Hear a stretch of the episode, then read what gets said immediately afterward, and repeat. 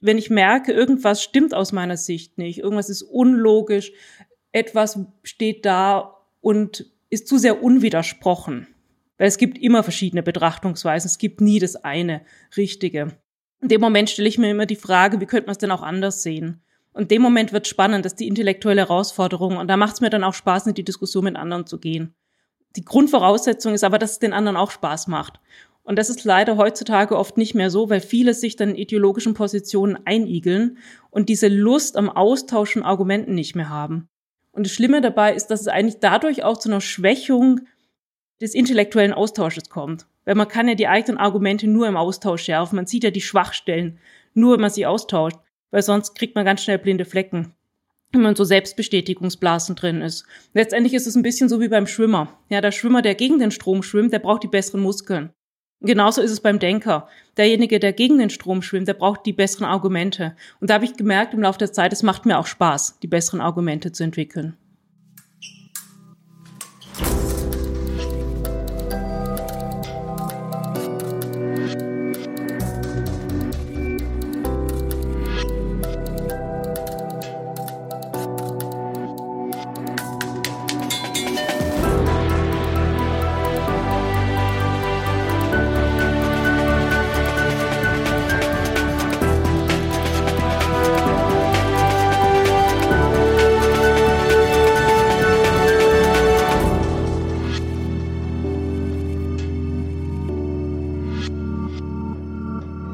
Und herzlich willkommen beim Durchfechter. Sandra Kostner tut das, wovor andere Lehrkräfte zurückschrecken. Sie setzt sich lautstark für Wissenschaftsfreiheit an Universitäten und Hochschulen ein. Auch wenn sie dafür viel Kritik einstecken muss, bis hin zu Vorwürfen, sie sei rechts. Kostner ist Historikerin und lehrt Migrations- und Integrationspolitik an der Pädagogischen Hochschule in Schwäbisch Gmünd. Vorher promovierte sie an der University of Sydney. Dort und auch bei Aufenthalten in Kanada bemerkte sie vor einigen Jahren, wie bestimmte wissenschaftliche Diskurse immer enger wurden. Auslöser waren nach ihrer Beobachtung Identitätsfragen oder der Anspruch, dass die Gefühle einzelner Studierendengruppen nicht verletzt werden dürfen statt Themen so kontrovers wie möglich in den Hörsälen und Seminaren zu diskutieren, um dort eine erkenntnisoffene Wissenschaftskultur einzuüben, müssen Professorinnen und Professoren in den USA und in Kanada im Zuge der Safe Spaces Bewegung aufpassen, dass sie in ihrer Lehre keinen Satz sagen, aufschreiben oder als Literaturausschnitt auswählen, der bestimmte Gruppen verletzen könnte. Identitätsfragen und Gefühle das sind für Sandra Kostner vor allem in dieser Kombination weitestgehend Fremdwährungen in der Wissenschaft. Und wenn diese Fremdwährungen die Rationalität und Offenheit von wissenschaftlichen Diskursen einschränken, schwingt aus ihrer Sicht das Pendel zu weit in die falsche Richtung. Sie möchte nicht, dass sich ähnliche Verhaltensweisen an deutschen Universitäten und Hochschulen etablieren. Falls einzelne Professorinnen und Professoren hierzulande aus den gerade beschriebenen Gründen unter Druck geraten, sollen sie Rückendeckung bekommen. Hierfür gründete Sandra Kostner im März 2021 gemeinsam mit 70 Wissenschaftlerinnen und Wissenschaftlern aus dem deutschsprachigen Raum das Netzwerk Wissenschaftsfreiheit. Heute, ein gutes halbes Jahr später, ist es auf 600 Personen angewachsen. Sandra Kostner ist keineswegs die verbissene Person, für die sie manche halten. Für sie sind kontroverse Diskussionen ein Gewinn. Sie tauscht sich gerne mit Andersdenkenden aus, umso mehr, wenn dieses Argumentieren der Gegenseite ebenso Spaß macht. Dass sie ganz selbstverständlich ihren eigenen Standpunkt auch gegen die Norm beziehen darf, das lernte Kostner bereits in ihrer Kindheit. Niemand in ihrer Familie habe versucht, diese in ihr angelegte Leidenschaft zu brechen, erzählt sie. Es sei wohl das Glück gewesen, in den 70er Jahren aufgewachsen zu sein. Im Durchfechter erzählt die Historikerin, was sie antreibt, wie sie mit Anfeindungen umgeht, warum das kontroverse Argumentieren unbedingt in die Hochschullehre gehört und wie sich die heutigen Studierendenproteste von denen in den 68ern unterscheiden. Mein Name ist Corinna Niebuhr und ich wünsche euch nun viel Spaß mit Sandra Kostner.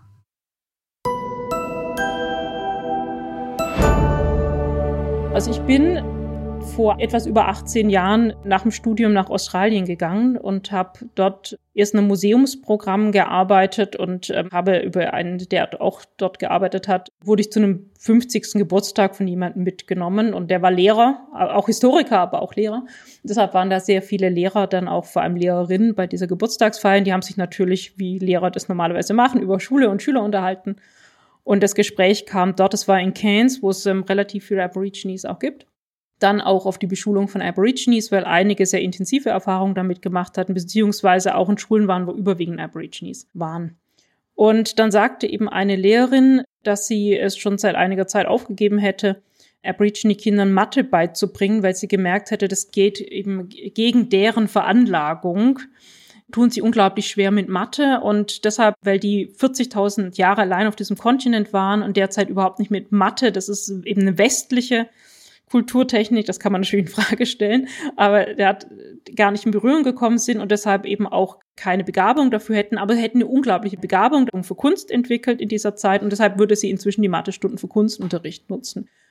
Und ich fand es einfach nur skurril. Weil mein erster Gedanke war, und das habe ich dann auch geäußert, also es hätte mich sonst erstmal keiner was gesagt und ich war da eben auch frisch vom Fröhlich frei von der Leber weg und sagte dann auch zu ihr, also, ähm, dass ich das ja schon sehr merkwürdig finde und es nicht nachvollziehen kann, denn was passiert denn eigentlich mit den Kindern, wenn sie eben kein Mathe lernen? Welche Chancen haben sie dann später in der Gesellschaft? Und sie hat es dann wiederum so begründet, dass sie das als neue Form des Kolonialismus, also den sie ja selber dann begehen würde, betrachten würde, wenn sie den Kindern Mathematik als westliche Kulturtechnik aufzwingen würde. Und ähm, hat es dann also letztendlich identitätspolitisch begründet, was ich damals in diesen Worten natürlich nicht fassen konnte. Da habe ich dann später drüber nachgedacht. Und was aber mir aufgefallen ist, dass andere Lehrkräfte eben sich ähnlich geäußert hatten und es auch noch gut fanden und viele aber auch nichts gesagt haben. Und ich war eigentlich die Einzige, die da wirklich widersprochen hatte. Und habe dann hinterher, als ähm, der Freund mich dann nach Hause gefahren hatte, dann auch zu ihm gesagt, also ich fand es ja schon sehr merkwürdig und habe auch zu ihm dann gesagt, ähm, dass ihr auch alle nichts gesagt habt. Und hat er gesagt, du, ich finde es auch merkwürdig, der Gastgeber auch.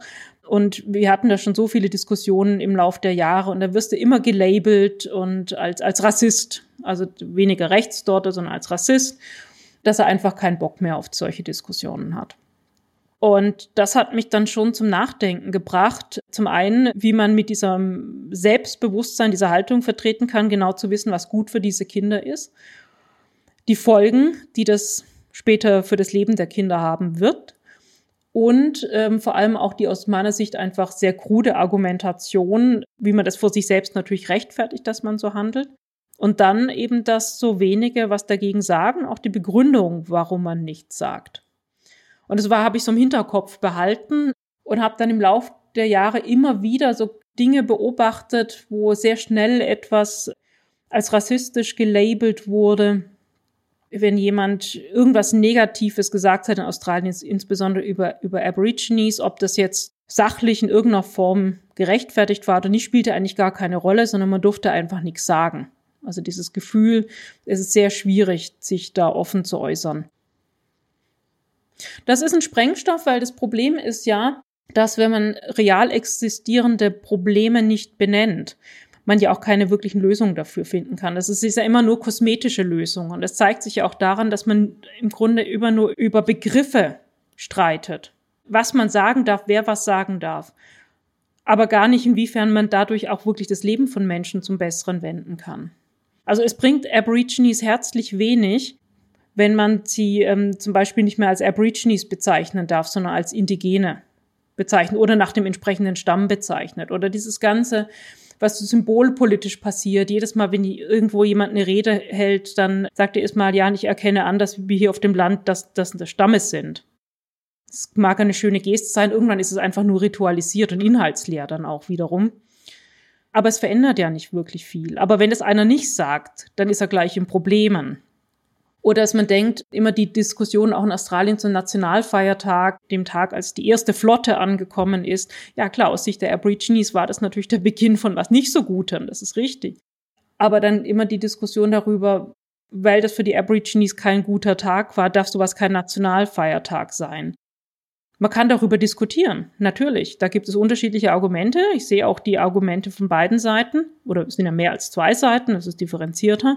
Aber es geht eben sofort, weil das die Aborigines und welche Aborigines sind, das sind ja nicht alle, sondern einfach ein Teil, in den Gefühlen verletzen könnte, wenn man allein darüber debattiert, dass es für sie ein schrecklicher Tag ist und dass man deshalb einen anderen Tag als Nationalfeiertag braucht, dann habe ich ja schon wieder die Diskussion beendet. Und das ist das Problem, dass man sofort eine moralische Position ergreift, die nicht angreifbar ist. Also man sagt, meine Aussagen sind nicht angreifbar, weil ich moralisch auf der richtigen Seite, nämlich der Seite des Opfers stehe wenn ich natürlich mich daran orientiere, dass mit allem, was ich sage, ich potenzielle Gefühle von jemandem verletzen könnte, bin ich ja nicht mehr sprechfähig. Ich bin jetzt nicht jemand, die wie die Axt durch den Wald läuft und darauf aus ist, die Gefühle von Menschen zu verletzen. Das sage ich auch, mir ist es wichtig, wie man miteinander spricht, dass man das wertschätzen tut. Das sehe ich eben auch als Gefühle nicht verletzen, jemanden wirklich anzuerkennen, wertzuschätzen. Wenn aber jemand jetzt ein sachlich fundiertes Argument als verletzend empfindet und sagt, es ist ein Angriff auf meine Person, dann heißt es ja, dass die Person die Macht darüber bekommt, über was in der Gesellschaft gesprochen werden kann. Und Personen sind ja auch orientiert an Macht und streben nach Macht. Das heißt, andere sehen das und Scheibchen für Scheibchen werden immer mehr Themen dem Diskurs entzogen. Und irgendwann gibt es einfach nur noch bestimmte Positionen, die eingebracht werden können, andere nicht, wenn man das akzeptiert. Das heißt, man darf sich auf diesen Weg gar nicht begeben. Ich finde es wichtig, dass man dass man eben wertschätzen, mit dem man umgeht, nicht versucht, vorsätzlich Gefühle zu verletzen oder jemanden als Person anzugreifen. Und äh, da lege ich auch sehr viel Wert drauf, Menschen nicht als Person anzugreifen, aber ich setze mich sehr wohl kritisch mit ihren Argumenten auseinander und das müssen sich dann auch anhören. Und wenn das dann Gefühle verletzt, dann ist das so.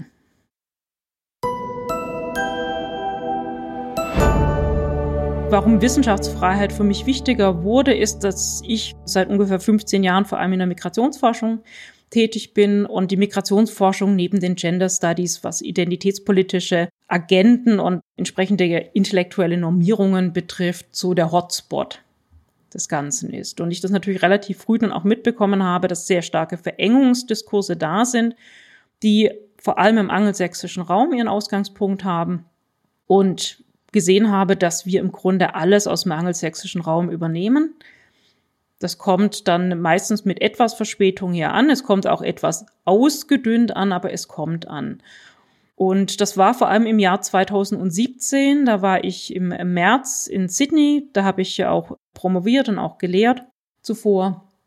Und habe da auch mitbekommen, dass also immer mehr Kurse an meiner alten Universität, der University of Sydney, im Fach Geschichte sich nur noch um Gender und Race gedreht haben, dass es sehr wichtig auf einmal war, dass die Quote der Literatur, die gelesen wird in Seminaren, von 40 Prozent, die von Frauen geschrieben werden muss, erfüllt wird, dass es also gar nicht mehr so stark um Inhalte ging, sondern tatsächlich, dass man bestimmte äh, Quotenforderungen erfüllt.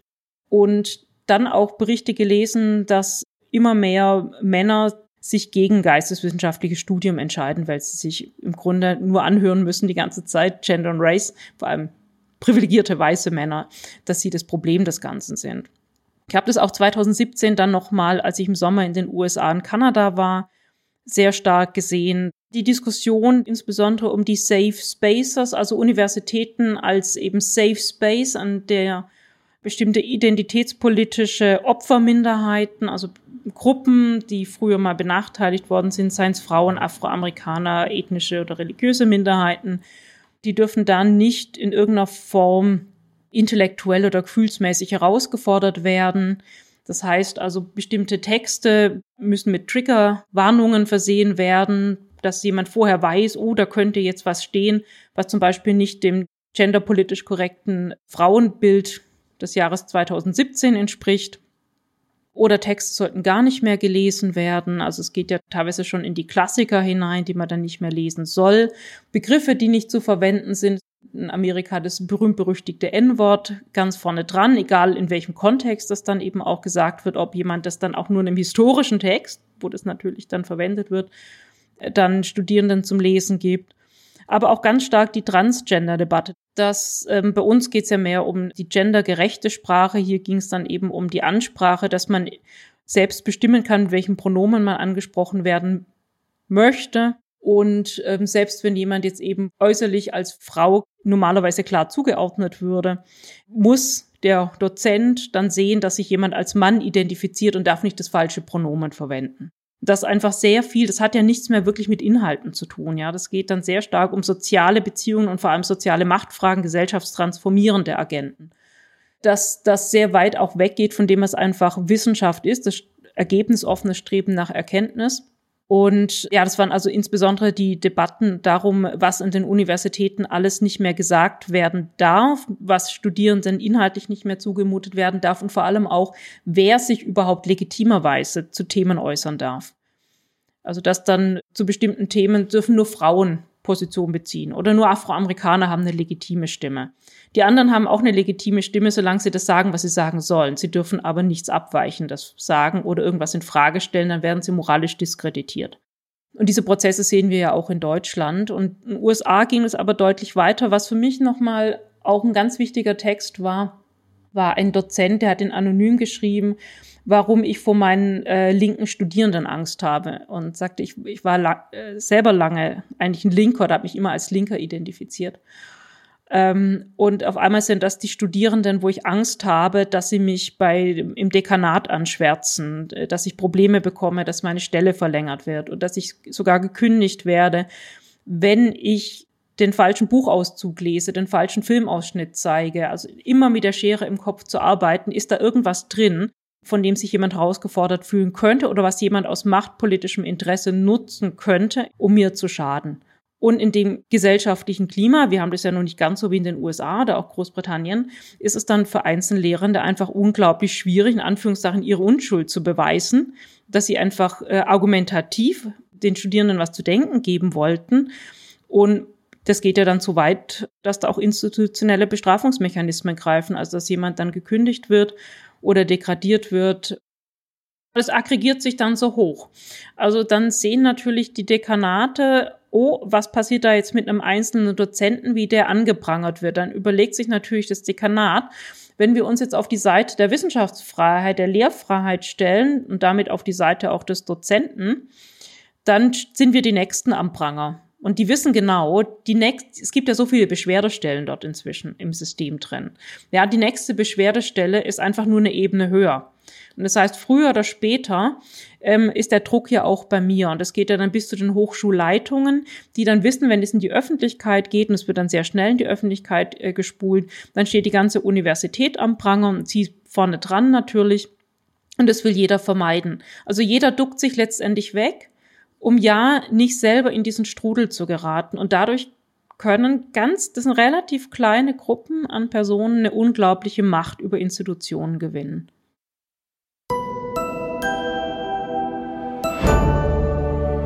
Ich glaube, dass nach dem Fall des Eisernen Vorhangs erstmal so eine Phase der Entideologisierung war in den 90er Jahren. Das ging in die 2000er hinein. Das war eine sehr entspannte Phase. Und es war eigentlich fast klar, wenn man darüber nachdenkt, dass irgendwann auch dieses Vakuum an Ideen, was dadurch natürlich entstanden ist, an Orientierungspunkten, Menschen suchen ja auch etwas, was sinnstiftend ist, was ihnen Orientierung gibt, was Wärme in der Gruppe vermittelt, dass das wieder gefüllt werden muss. Und früher war das auch Religion, aber Religion ist weggefallen. Also musste was quasi ersatzreligiöses gefunden werden. Und gerade in Geistes-, Sozial- und Kulturwissenschaften sind es ganz stark die identitätspolitischen Themen. Man arbeitet nicht mehr so stark über die Ratio, was ja in der Wissenschaft die absolute Grundlage ist, sondern über die Gefühlsebene. Und das ist natürlich für die Wissenschaft früher oder später die Bankrotterklärung und damit fährt man gegen die Wand. Also damit macht man sich selbst obsolet, wenn man die Gefühle ins Zentrum stellt. Es ist natürlich der Mensch ein emotional gebundenes Wesen und ähm, Ratio und Emotionen spielen ja in gewisser Weise auch zusammen. Das ist ja jetzt nicht komplett getrennt zu sehen aber dass man sich zu seinen eigenen Emotionen, die man vielleicht auch zu einem Thema hat, die Distanz verschaffen kann, um nüchtern und sachbezogen über was nachzudenken, das ist zentral, weil nur so kann man Wissenschaft betreiben. Wenn dann jeder einfach immer nur das, was er in dem Moment fühlt, als das Zentrale setzt, dann wird die Welt natürlich extrem subjektiv, aber es wird auch sehr willkürlich, weil jeder kann ja einfach behaupten, das fühle ich in dem Moment und der andere muss sich dem unterordnen. Es gibt ja überhaupt keine Basis mehr, die man teilt man braucht eine geteilte Basis, um sich über etwas austauschen zu können. Also in dem Fall, dass es tragfähige Argumente geben muss, die logisch sind, also die in sich geschlossen und konsistent sind. Und das ist natürlich bei Gefühlen nicht möglich. Und im Grunde war das ja erstmal was Positives, auch in den 70er Jahren, dass man den Menschen auch mehr als Gefühlswesen gesehen hat. Aber inzwischen ist das zu stark in die andere Richtung gegangen, dass man den Menschen und, und seine Gefühle als wichtiger empfindet, auch in einem Funktionssystem wie Universität. Das ist ja immer die Frage, in funktional differenzierten Systemen hat man unterschiedliche Bereiche, in denen man unterschiedliches ausleben kann. Und das will man eigentlich nicht mehr machen. Man möchte diese Trennung in differenzierte Systeme. Und, aber nur so funktioniert die Gesellschaft. Nicht mehr mittragen, man möchte alles eigentlich vermischen. Ja, genauso wie es jetzt gerade unter diesen ideologisch verhafteten Wissenschaftlern sehr viele gibt, die letztendlich im Gewande der Wissenschaft Politik betreiben möchten. Aber die Funktionslogik der Wissenschaft ist Erkenntnis und nicht Macht. Aber sie übertragen die Funktionslogik der Politik in die Wissenschaft. Und ähnlich ist es vielleicht jetzt aus privaten sozialen Beziehungen auch die Gefühlsebene in die Wissenschaft zu übertragen. Damit habe ich sozusagen zwei Fremdwährungen im Wissenschaftssystem, die aber die eigentliche Währung Erkenntnis schwächen. Und irgendwann kann das System dann auch seine Funktion nicht mehr erfüllen, wenn es zu stark von Fremdwährungen belastet ist. Universitäten sind ja der Marktplatz der Ideen, wo man wirklich alles auch äußern, auch das Abwegigste äußern können sollte, um es zu diskutieren, um eben auch den Gehirnmuskel letztendlich zu trainieren. Aber das ist eben in bestimmten Fachrichtungen immer weniger möglich, weil sie eben stärker ideologisiert worden sind. Das heißt ja nicht durch die Bank, dass es so ist. Hängt ja immer von einzelnen Personen dann auch ab. Ich selber habe das im Studium nicht erlebt, dass man etwas nicht sagen kann und dann hat man Gegenargumente bekommen, aber dass dann jemand nicht mehr mit einem reden würde oder dass man wirklich runtergeputzt worden wäre, vor allem als Person runtergeputzt worden wäre, habe ich selber auch nicht erlebt. Und ich glaube, dadurch konnte man sich selber auch intellektuell viel freier entfalten, als es heute in Teilen der Fall ist. Ich glaube tatsächlich, dass es anders war und da vertraue ich jetzt auch auf die vielen Aussagen von Personen, die ich kenne, die in den 60er, 70er, auch 80er Jahren studiert haben, ich selber in den 90er Jahren, dass es offener war, Natürlich gab es immer Machtasymmetrien und es gab immer einzelne Dozenten und Professoren, die aus Eitelkeit, ja, Eitelkeit ist ja eine humane Konstante, es überhaupt nicht ertragen haben, wenn jemand was gesagt hat, was ihrer Argumentation nicht entsprochen hat.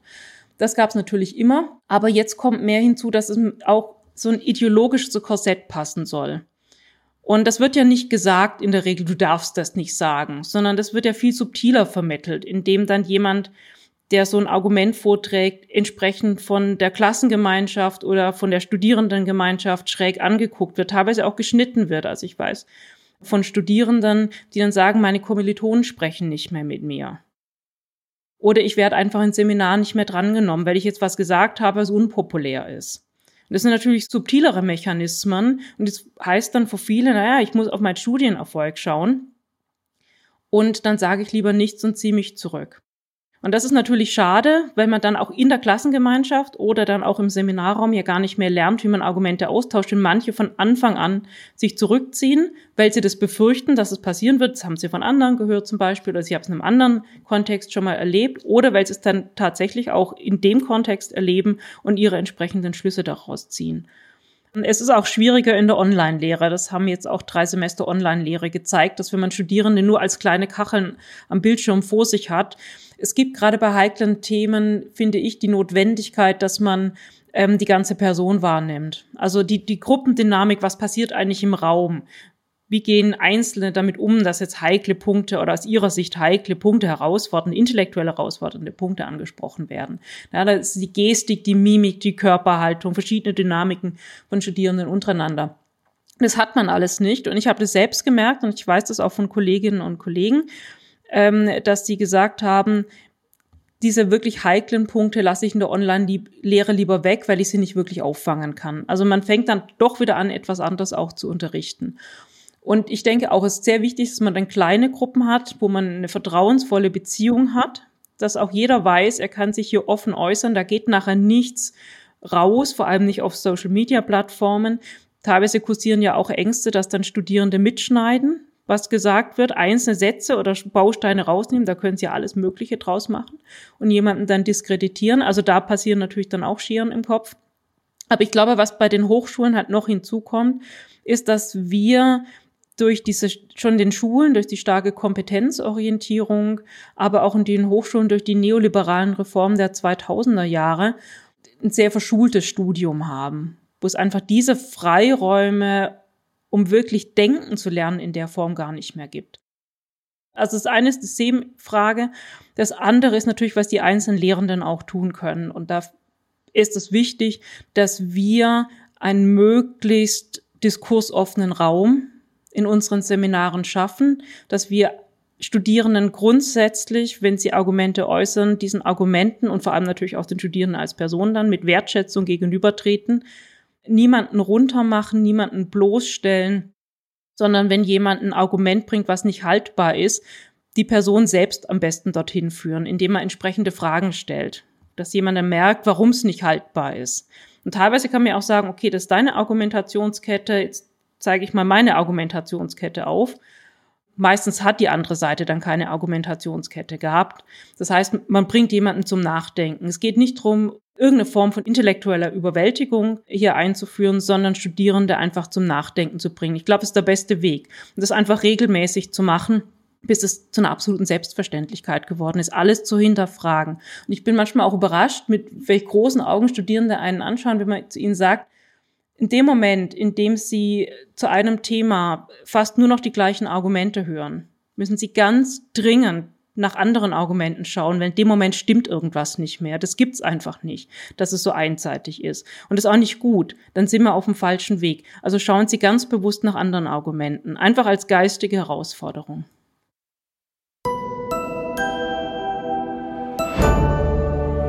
Also der Hauptunterschied zwischen der 68er Generation und dem, was wir heute sehen, ist, dass die Studierenden tatsächlich damals gegen das System opponiert haben, was ja wirklich an vielen Punkten verkrustet war. Und heutzutage kommen diese Bewegungen aus dem System selbst heraus. Also sie werden ja insbesondere von Agenda-Wissenschaftlern vorangetrieben und an die junge Generation weitergegeben. Und was macht eine junge Generation? Sie wendet sich entweder dagegen, so in gewisser Weise, was die 68er nur in die andere Richtung gemacht haben, sie haben sich dagegen gewendet. Ähm, man nimmt dieses Programm einfach an, vielleicht auch, weil es Orientierung und Identität stiftet, weil es einfach bequem ist. Man schwimmt halt so mit, man ist ja nicht besonders intellektuell herausgefordert, wenn man einfach da mit dem Strom schwimmt, die Textbausteine abliefert, die man abzuliefern hat. Oder man radikalisiert etwas. Und ich glaube, das ist das, was wir auch bei Studierenden sehen, dass sie teilweise natürlich dann auch dieses Programm, was sie schon vorfinden, nochmal radikalisieren, weil sie auch merken, welche Macht ihnen zuwächst. Auf einmal, ich kann ja als Erstsemester von nichts eine Ahnung haben, den renommiertesten Forscher in einem Feld moralisch raushauen, indem ich ja nur sage, ja, aber das ist moralisch schlecht, das zu sagen. Ich muss gar nichts mehr wissen. Das heißt, es ist ja auch eine gewisse Macht, die man haben kann, ohne Anstrengung. Das ist doch eigentlich wunderbar für manche. Ist auch eine Persönlichkeitsfrage. Und andere, die sich dann tatsächlich auch voll und ganz damit identifizieren und sagen, ja, aber die gehen ja noch nicht weit genug. Das Ganze muss ja noch viel weiter gehen. Da gibt's ja noch andere Begriffe, die auch nicht gesagt werden dürfen. Und nee, das, also Frauen allein dürfen sich zu so einem Thema auch nicht äußern, sondern wenn es eine, eine afroamerikanische Frau betrifft, dann dürfen sich auch nur afroamerikanische Frauen äußern. Also man kann das ja immer noch mal dann fein ziselieren und noch enger schnüren. Und ich glaube, das ist wirklich der große Unterschied, dass die 68er hier wirklich Studierende gegen Lehrende insbesondere waren und jetzt das ideologisch viel verschmolzener ist zwischen Lehrenden und Studierenden. Und die Studierendengeneration jetzt auch insgesamt ist, würde ich sagen, deutlich angepasster als die 68er Generation. Das hat auch mit dem Unisystem zu tun. Also heute schauen die ja viel mehr drauf, wie komme ich denn möglichst schnell und gut durch das System und kriege gute Noten. Das war damals gar nicht so wichtig, konnten sich ja viel mehr Zeit lassen im Studium und geistig was entwickeln, entfalten.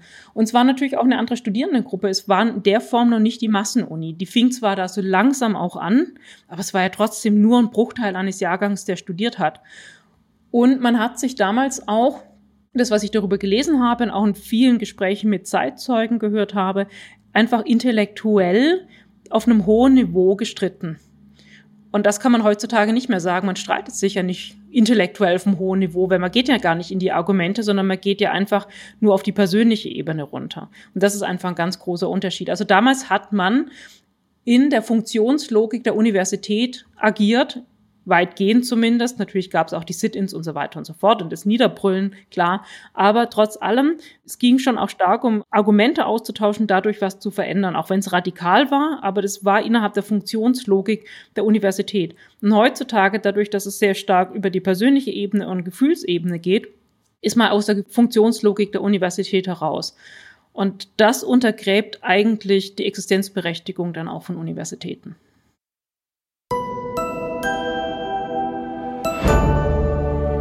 Kein Thema, für das ich jemals so angegriffen worden bin wie für meine Argumentation gegen Genderquoten. Es gibt immer mal wieder Zuschriften, ähm, die man aus der Wissenschaft bekommt, teilweise aber auch von außerhalb der Wissenschaft, wo einem dann eben vorgeworfen wird, ja, wenn man gegen Quoten ist, dann ist man ja sofort auf der AfD-Linie unterwegs, dann ist man anschlussfähig an rechts, das ist problematisch, dann wird man zu einer umstrittenen Wissenschaftlerin. Ja, das sind ja so die klassischen Vokabeln, mit denen man zum Abschluss freigegeben wird. Problematisch, umstritten sind die am häufigsten verwendeten. Und wie ich damit umgehe, ist zum einen, weil ich das wieder als Herausforderung erlebe. Inzwischen hat sich das ein bisschen abgenutzt, wenn man es einfach durchanalysiert hat. Aber gerade am Anfang fand ich es unglaublich spannend, warum jemand auf ein sachlich vorgetragenes Argument, was übrigens eins zu eins ähm, in Übereinstimmung mit dem Grundgesetz ist, mit Artikel 3 Absatz 3 des Grundgesetzes, wie also jemand mit so persönlichen Angriffen die auch sachlich überhaupt nicht haltbar sind, reagieren kann. Und ich glaube, dass, wie ich auch damit umgehe, ist, dass ich eben wieder diese intellektuelle Herausforderung annehme, das äh, analysiere, versuche zu verstehen, warum der andere so tickt, was die Motivation ist. Und inzwischen bin ich mir aber äh, da ziemlich sicher, insofern, wie gesagt, wird das dann auch manchmal so ein bisschen langweilig, weil sich das ja dann wiederholt. Aber es hilft auch, wenn man einfach für sich verstanden hat, warum der andere so agiert, um damit umgehen zu können. Für mich ist einfach die einzige Erklärung dafür, wer auf diese Art und Weise agieren muss, indem er mich als Person angreift und sich überhaupt nicht mit meinen Argumenten auseinandersetzt, der ist emotional zu sehr gefangen im Thema. Also wissenschaftlich hat er nicht die Distanz, um sich eigentlich überhaupt sachlich hier einzubringen. Es geht ihm auch nicht um Wissenschaft, sondern es geht um eine gesellschaftspolitische Agenda, was nicht zur Wissenschaft passt. Und vor allem, er hat keine Gegenargumente. Also wer gute Gegenargumente hat, muss niemanden persönlich angreifen. Insofern ist das immer ein Zeichen der Schwäche. Also dieses mit dem Rechts, das finde ich einfach so lächerlich. Und vor allem, das ist ja so, so eine Ab Allerweltsabwertung geworden, die so inhaltslos ist, dass ich inzwischen sage, das sagt mehr über diejenigen aus, die einen labeln, als über mich. Und ich weiß, dass ich nicht rechts bin. Wenn einer denkt, er muss auf das Niveau herabsinken, dass er einen als rechts labelt, weil er mit den Argumenten sich nicht auseinandersetzen will oder kann, dann sagt das eben das entsprechend über die Person aus. Und da kann ich mir einfach sagen, da stehe ich drüber. Das ist wie im Englischen sagt, water of a duck's back. Als das ganz am Anfang kam, so äh, vor einigen Jahren ja schon, dass immer wieder Leute gesagt haben oder mir geschrieben haben, ist das mutig, das zu schreiben? Dachte ich, ist doch nicht mutig. Wieso schreiben die denn, dass es mutig ist, ja? Und natürlich hatte ich dann auch die negativen Kommentare bekommen, aber ich habe das für mich jetzt nicht so als belastend empfunden oder eben nicht als Barriere jetzt dann nicht mehr zu sagen, was ich denke. Und es ist vielleicht, dass wir alle unterschiedlichen Preis auch setzen, was uns eine Meinungsäußerung wert ist. Und ich kann es auch nicht genau sagen, woher das bei mir kommt, aber ich, wenn ich so zurückschaue, auch wenn ich meine Eltern höre, ja, das ist wohl schon frühkindlich einfach da gewesen, zieht sich durch die ganze Schulzeit auch hindurch, dass mir das einfach ein großes Bedürfnis ist und ich wahrscheinlich deshalb auch bereit bin, einen höheren Preis, den ich unter Umständen dafür zahlen muss, auch zu akzeptieren. Und ich glaube, das ist einfach eine Persönlichkeitsfrage, wie wichtig einem das ist. Und das ist schwierig zu beurteilen, woher das kommt. Ich nehme mir einfach heraus, auch mein Ding zu machen und auch ähm, Autoritäten herauszufordern und zu hinterfragen. Der Spaß an der Auseinandersetzung ist ja auch, dass man nur wenn man wirklich in geistige Auseinandersetzung geht, selber wächst. Also ich finde es auch sowas von langweilig, wenn man intellektuell immer im gleichen Sumpf kocht.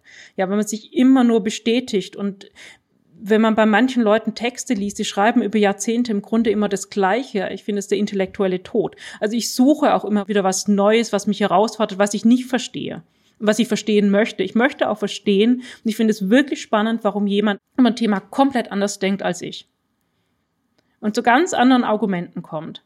Das ist natürlich das, was ich glaube, so einer Persönlichkeit angelegt. Das ist anderes natürlich schon, was dann auch charakterlich in einem wächst. Also, dass man dann ähm, nicht natürlich einfach nur dagegen ist, sondern es ist, glaube ich, die, das Rückgrat, was dadurch ausgebildet ist. Eigentlich war das schon als Kind so, dass ich sehr stark meinen eigenen Willen auch hatte und diesen Willen auch zur Geltung bringen wollte. Ich hatte auch das Glück im Umfeld, dass das dann niemand versucht hat zu brechen, also wahrscheinlich auch das Glück der Generation in den 70er Jahren geboren zu sein. Ich war dann schon auch in der Grundschule oft diejenige, die einfach den Lehrern widersprochen hat.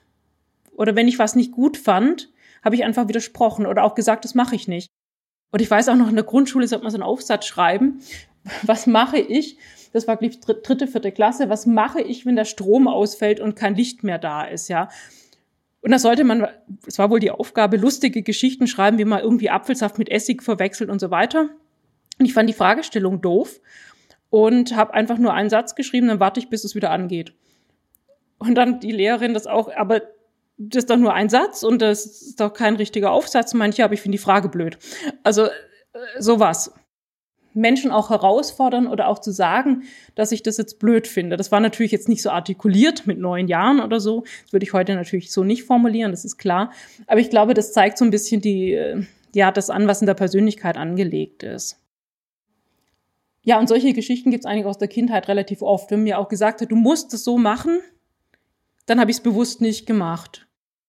Es gibt einen zweiten Satz, den ich in der Kindheit, oder es gibt vielleicht sogar, ist es der Satz, den ich in der Kindheit mehr gehört habe als alles andere ist, aber neugierig bist du nicht. Oder du bist zwar nicht neugierig, willst aber alles wissen. Also ich bin auch da durch die Nachbarschaft gelaufen, habe die Leute immer gefragt, was machst du da und warum machst du das? Und das haben mir auch später immer Nachbarn noch erzählt, als ich dann schon erwachsen war, wie ich dann immer durch die Gärten da gelaufen bin auf dem Land und sie das dann, die fanden das natürlich irgendwie süß, ja, die, die Kleine, die da mit ihren vier, fünf Jahren schon ankam und dann immer gefragt hat, warum machst du das? Und ja, wahrscheinlich ist es auch angelegt, also diese Mischung aus Rückgrat und Neugier. Meistens, wenn man ja als Kind ist, kriegt man da positive Rückmeldungen. Das ist ja auch wieder etwas, was Selbstbewusstsein dann aufbaut in dem Punkt, ja. Und wenn man das irgendwie, glaube ich, einfach sehr früh einübt, dann, dann passt es ja auch zur eigenen Persönlichkeit. Und ich glaube, das ist immer wichtig, dass es eben auch zur eigenen Persönlichkeit passt. Sonst hat man zu viele Dissonanzen und kämpft immer gegen sich selbst. Und das ist mir wichtig, mit sich selbst auch im Reinen zu sein. Das ist also die eigene Integrität. Sonst führt man ja einen permanenten Kampf gegen sich. Und das ist eigentlich fatal. Was natürlich hilft, ist einfach auch ein unterstützendes Umfeld zu haben, gute soziale Kontakte, dass man sich auch mit den Themen, auch den Debatten und Auseinandersetzungen, die man führt, nicht zu sehr identifiziert, dass man sich frei machen kann, also dass man aus so einer Debatte auch rausgeht. Natürlich schwingt sie erstmal noch nach, aber dass sie einfach nicht zu einer Belastung wird, sondern wenn man bei einer Veranstaltung war, dann fährt man nach Hause, da lasse ich das nur durch den Kopf gehen. Meistens laufe ich dann noch ein Stück und wenn ich daheim bin, ist das eigentlich dann schon wieder abgeschlossen.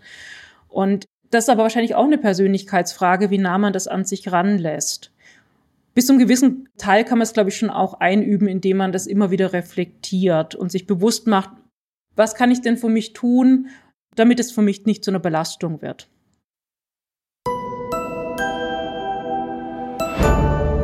Also Menschen haben, glaube ich, schon auch eine Neigung dazu, sich nicht zu sehr mit Unangenehmem auseinanderzusetzen. Und das Unangenehme ist ja schnell auch der Andersdenkende. Wenn man das nicht gewohnt ist und es einem auch Freude macht, in diesen Austausch zu gehen, dann erlebt man das oft als Herausforderung, dass Dinge, die man selbst als wahr erachtet, die einem vielleicht selbst auch sehr viel bedeuten, von jemand anderem nicht geteilt werden. Und da muss ich argumentieren können und viele sind überhaupt nicht argumentationsfähig. Und das ist auch ein ganz großes Manko in unserem Schulsystem, auch im Hochschulsystem, dass wir Studierenden, Schülern, Schülerinnen, Studierenden nicht hinreichend beibringen, wie man wirklich gut auf Argumente reagiert. Nämlich indem man die Argumente erstmal ernst nimmt, nicht einfach zur Seite schiebt, sondern Argumente erstmal ernst nimmt, was jemand sagt und dann darauf abklopft, inwiefern sind sie denn tragfähig. Und dann auch sieht, aha, da sind sie vielleicht tragfähiger als mein eigenes Argument, da muss ich nachschärfen. Ja, und das wird viel zu wenig eingeübt. Und viele merken es natürlich nicht, weil die hinterfragen überhaupt nichts und merken ja gar nicht, wie stark sie eigentlich im Blasen drin sind. Und ich glaube, das hat schon auch damit zu tun, abgesehen von der Ideologisierung, die wir wieder sehen, oder dem Aufstieg von Ideologien, dass viel zu wenige widersprechen.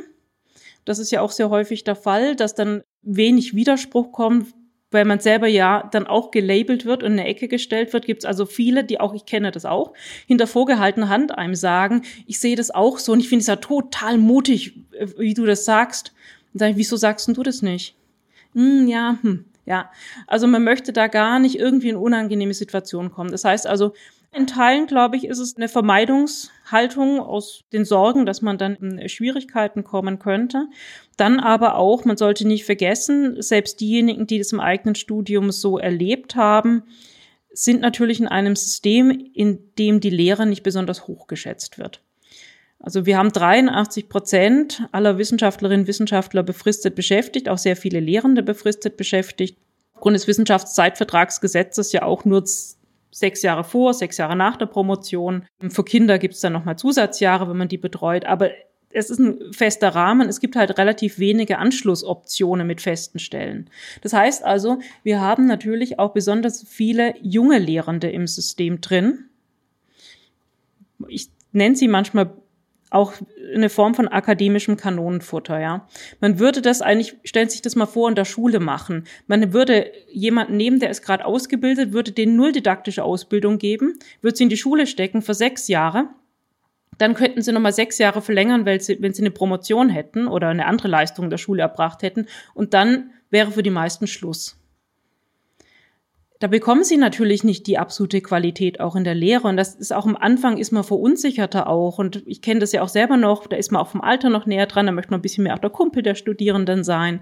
Ja, da geht man dann nicht in diese ähm, Auseinandersetzungen oft, beziehungsweise man hat auch noch nicht genug Wissen und Standing, um das dann auch kompetent machen zu können.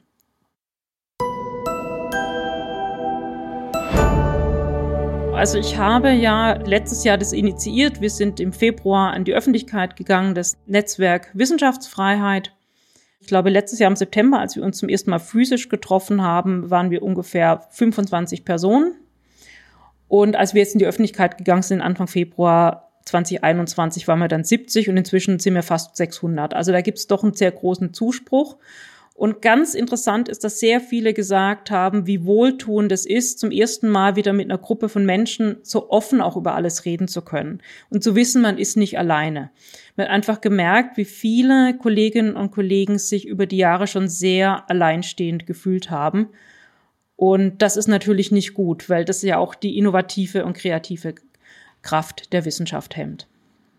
Wir sind ja wirklich eine sehr große Bandbreite an Personen, die eigentlich politisch überhaupt nicht zuordnenbar sind. Also da gibt's einfach von ziemlich weit links bis konservativ alles drunter. Was uns vereint, ist der Glaube an die Freiheit des Individuums. Und das ist uns allen wichtig und dafür stehen wir auch ein. Und das hat für uns eben keine ideologische Ausrichtung. Also was uns ein wichtiges Anliegen ist, zum einen alleine dadurch, dass wir da sind und dass wir Kolleginnen und Kollegen die unter Druck geraten, deren Wissenschaftsfreiheit eingeschränkt werden soll, wo es also konkrete Versuche gibt, diese einzuschränken, denen beispringen und sie dann unterstützen, weil alleine dadurch, dass es einen Gegendruck gibt, ändert sich schon etwas. Bislang ist es ja oft so, dass Hochschulleitungen oder andere institutionelle Ebenen innerhalb der Hochschulen nur von einer Seite unter Druck gesetzt werden. Also in der Regel der ideologisch Agierenden, die auf die Gefühle verweist. Aber jetzt gibt es ja einen Gegendruck. Weil dann wissen die, wenn sie entsprechend dann dem nachgeben, dem ideologisch erzeugten Druck, dann gibt es eben Netzwerk Wissenschaftsfreiheit, was auch an sie herantreten wird. Wir wollen ja wirklich die individuelle Freiheit verteidigen, ohne uns selber in irgendeine Richtung dann zu positionieren. Das heißt, wo wir dann tätig werden, ist, wenn tatsächlich, und das machen wir auch dann nicht, wenn einer sagt, ups, meine Freiheit wird da eingeschränkt. Er sagt es einfach nur, wir wollen dann schon sehen, was ist denn genau hier los. Und wenn es dann klar ist, hier gibt es einfach sehr klare Anzeichen, dass das, was die Person sagt, also hier wird meine Freiheit eingeschränkt, dann schauen wir auch, was wir in dem konkreten Fall für jemanden tun können. Und das müssen keine öffentlichkeitswirksamen Tätigkeiten sein. Es kann auch sein, dass man im Hintergrund einen Brief an eine Hochschulleitung schreibt oder ein Dekanat schreibt. Aber es kann natürlich auch mal sein, dass man einen Fall aber natürlich dann immer in Absprache mit der Person, die das betrifft, weil es möchte ja auch nicht jeder, dann auch mal in die Öffentlichkeit bringt, weil sehr häufig passiert das ja auch unterm Radar und so lange kann der Druck aufgebaut werden. Aber in dem Moment, in so was öffentlich wird, ändert sich das, weil die Öffentlichkeit mehrheitlich nicht hinter diesen ideologischen Einschränkungen steht. Und das andere ist tatsächlich, dass wir ja auch Formate anbieten möchten. Dadurch, dass natürlich jetzt die Corona-Zeit war, war das und wir in der Anfangsphase waren, ist in den letzten Monaten eingeschränkt, aber das möchten wir dann auch gezielt stärker machen, selber wieder Debattenformate anzubieten, in denen wir eben auch zeigen, dass man über kontroverse, heikle Themen sachlich pro, contra argumentieren kann. Also wirklich diese Debattenkultur, die wir einfordern, auch selber leben und vorleben und dadurch, dass wir das machen, auch hoffen, andere zu animieren. Und ich glaube auch allein dadurch, dass man zeigt, was ich nämlich auch sehr spannend finde, ist, dass ganz viele immer zu mir sagen, meine Güte, es ist mutig, ja, dass du sowas machst dass man zeigt, man kann das machen, man muss nicht so mutig sein. Ich glaube, alleine das Gefühl, was bei vielen inzwischen vorherrscht, es erfordert Mut, überhaupt was Abweichendes zu sagen oder zu tun, schreckt ja schon ab. Und zu zeigen, schaut mal Leute, das geht aber. Ja, man muss vielleicht auch die eine oder andere Kloppe einstecken an dem Punkt. Aber man kann das überstehen und man wächst daran. Und in der Hoffnung, dass andere dem Beispiel dann auch folgen. Und, oder sich innerlich auch wieder freier fühlen, ihre innere Freiheit auch wieder in Anspruch nehmen und somit auch die äußere Freiheit aller anderen Hochschulangehörigen unterstützen und verteidigen.